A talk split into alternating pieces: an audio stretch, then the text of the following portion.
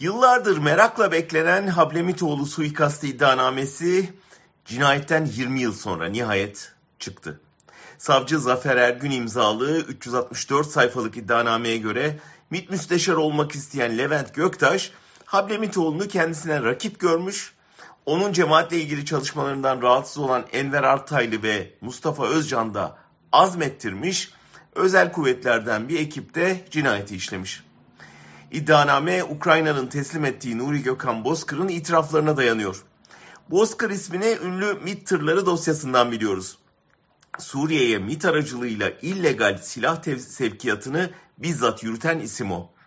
Savcı bu konuda, bu kadar önemli bir konuda kendisine hiç soru sormamış. Sadece benimle irtibatını sorgulamış, Bozkır'da görüştüğümüzü doğrulamış. Getirildikten sonraki görüntüsünü hatırlayanlar Bozkur'a hangi koşullar altında ifade verildiğini kolayca tahmin edebilir. Kendisiyle görüşmüş olmamda şaşacak bir şey yok. Sadece benim değil, Türkiye'nin kaderini değiştiren bir konunun bir numaralı tanığı o. Bir gazetecinin bu konuda ona soru sormuş olması değil, savcının hiç sormamış olması tuhaf.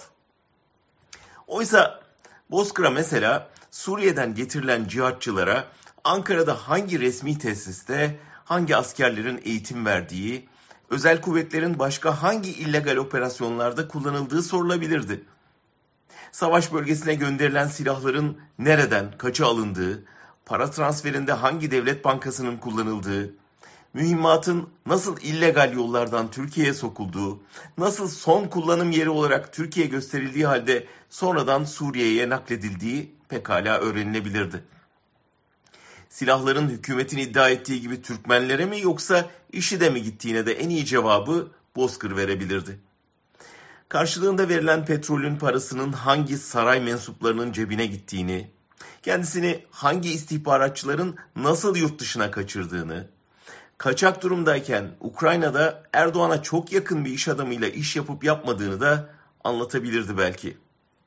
O sözüm ona aranırken eşi ve oğlunun sarayda Erdoğan tarafından ağırlanmasının sırrını da açıklayabilirdi Bozkır. Neden konuşmaya karar verdiğini ve konuşunca hangi pazarlıklarla ve ne karşılığında apar topar iade edildiğini de anlatırdı. Neyse, savcının sormadığı bu soruları bir soran olmuştur elbette kendisine. O da çıkar yakında.